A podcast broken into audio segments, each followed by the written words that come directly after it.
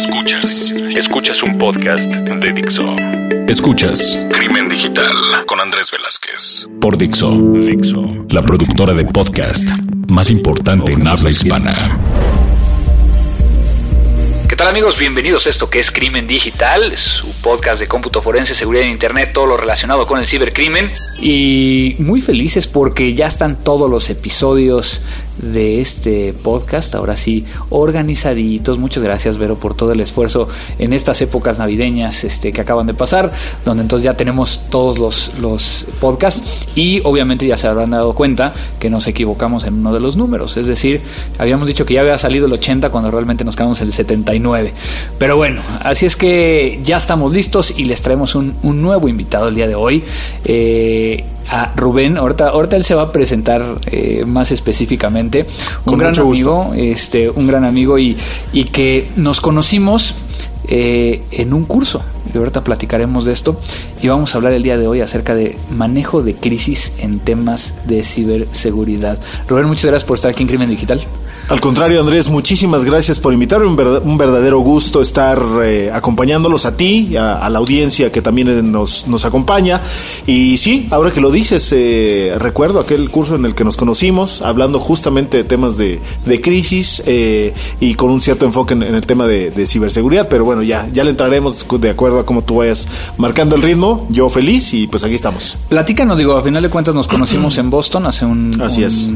unos años ya. Así porque es. sí eh, está. Sí, ya se van curso, acumulando los meses. En un curso del MIT donde era precisamente de manejo de crisis. Y, y, fue muy interesante porque nosotros éramos los únicos mexicanos que estábamos ahí. Eh, había por ahí un peruano, eh, habían brasileños eh, y que estaban muy interesados en este, en este tema.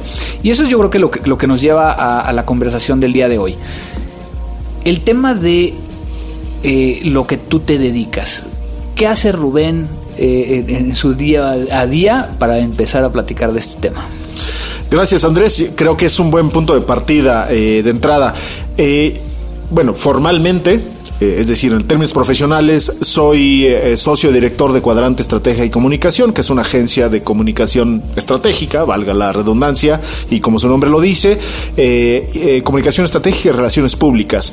Obviamente damos servicios que nuestro portafolio incluye todos los servicios que tradicionalmente da una, da una agencia, que es posicionamiento de marcas, en fin, toda la parte proactiva, pero uno de los servicios que comúnmente se están requiriendo y que hay una cierta tendencia a requerirse más, sobre todo en la parte de preparación y planeación, que es el de manejo de crisis.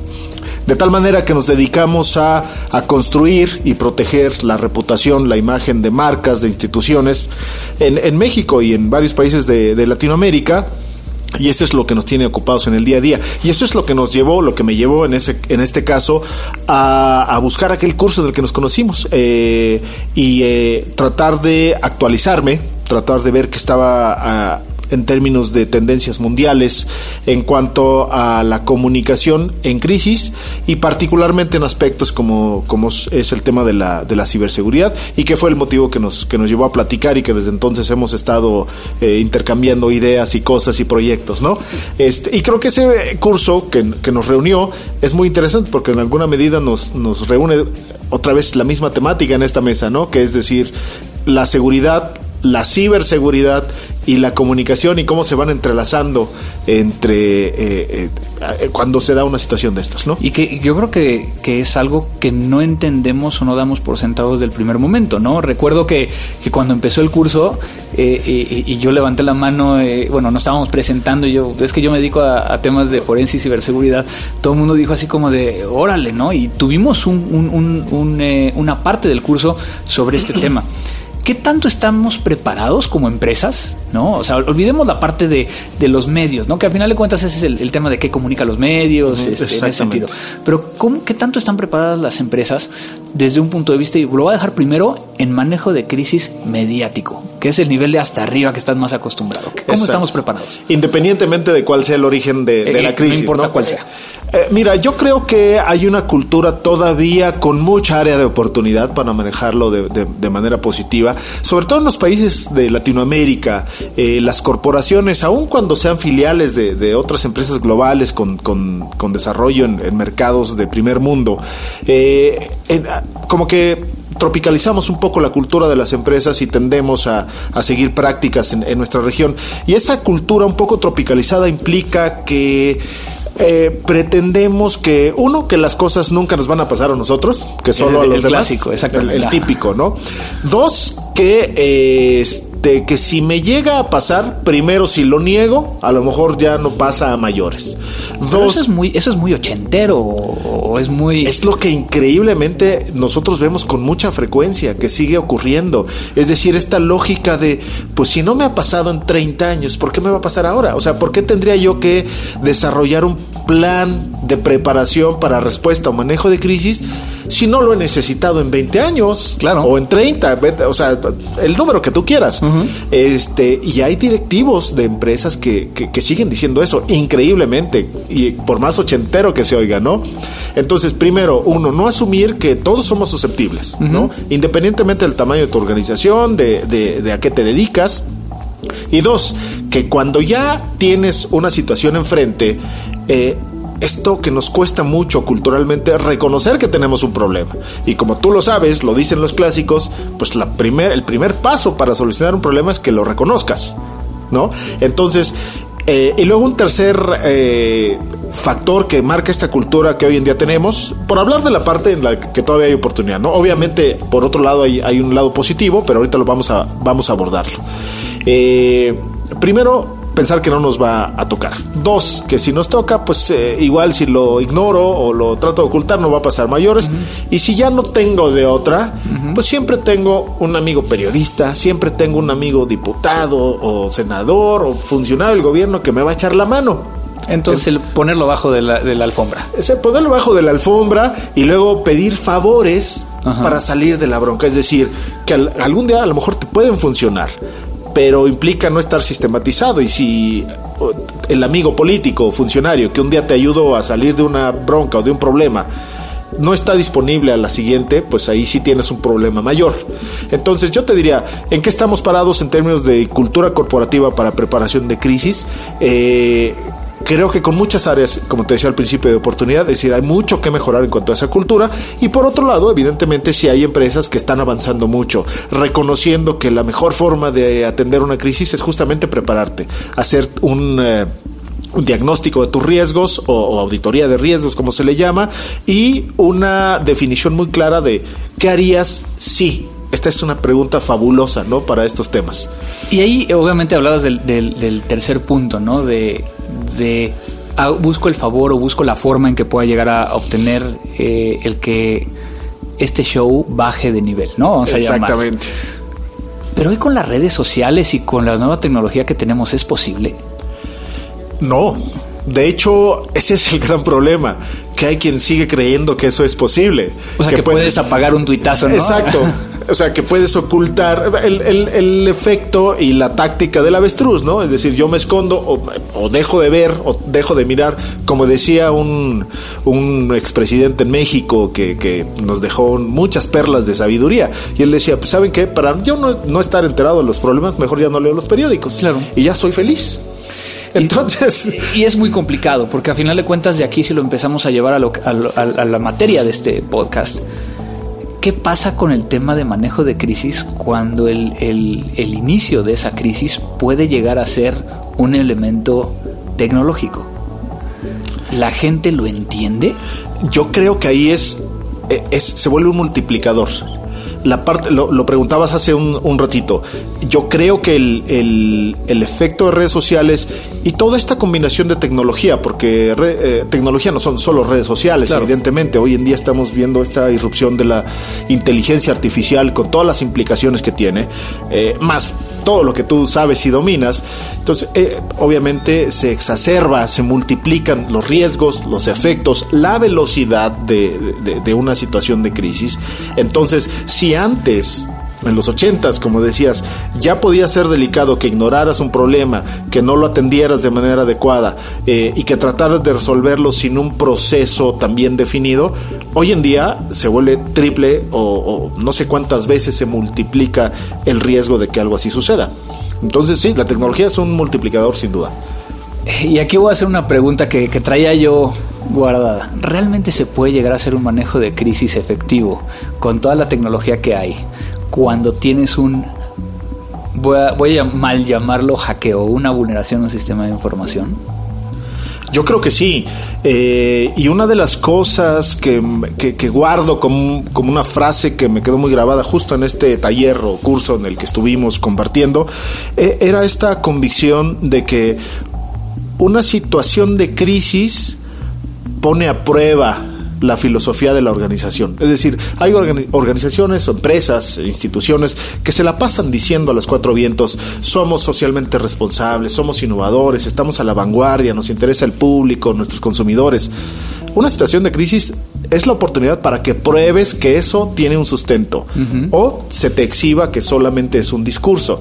Entonces, si como organización realmente te apegas a esos principios, los que sean que tú hayas declarado, y los usas como una guía para atender una crisis o, una situación de riesgo, independientemente de sus alcances. Pero si usas eso como guía para resolverlo, no implica que no vas a tener costos, no implica que no vayas a tener afectaciones, eh, que pueden ser muy relevantes, pero si tú te mantienes en eso, sin duda vas a lograr un mejor resultado que el que tendrías si no estuvieras guiándote o si estuvieras solo guiándote por intereses inmediatos, ¿no? Por mantener el negocio a toda costa, no importa que se dañe la comunidad, el ambiente, el público, mis trabajadores, ¿no? Este, si tú actúas con eso, evidentemente sí se vuelve mucho más difícil. ¿Respondí a tu pregunta o me fui muy a la estratosfera? Eh, un poquito a la estratosfera, pero no importa porque al final de cuentas este, nos ayuda a entender algunas de las cosas. En ese sentido, eh, por ejemplo, ¿cómo has visto que se han atendido las crisis donde inician con un, digo, por ejemplo, hemos escuchado las vulneraciones a los bancos, ¿no? En el, caso del Banco de Chile, eh, en, ese país, el caso del famoso ataque de Spay en México, en Estados Unidos, lo que ha estado sucediendo con los diferentes ataques, o incluso en el caso de Alemania, ¿no? La, la vulneración de datos personales que se dio a nivel gubernamental. ¿Estamos preparados y, estamos sabiendo cómo reaccionar o es algo que eh, está ahí, eh, no es descubrir el, hilo negro, pero no están entendiendo cómo hacerlo. No, yo creo que esa es la gran pregunta. Y espera, déjame, déjame regresarme tantito al anterior porque eh, creo que me faltó ser contundente. Tu pregunta era si se pueden atender exitosamente las crisis. Mi respuesta es definitivamente sí.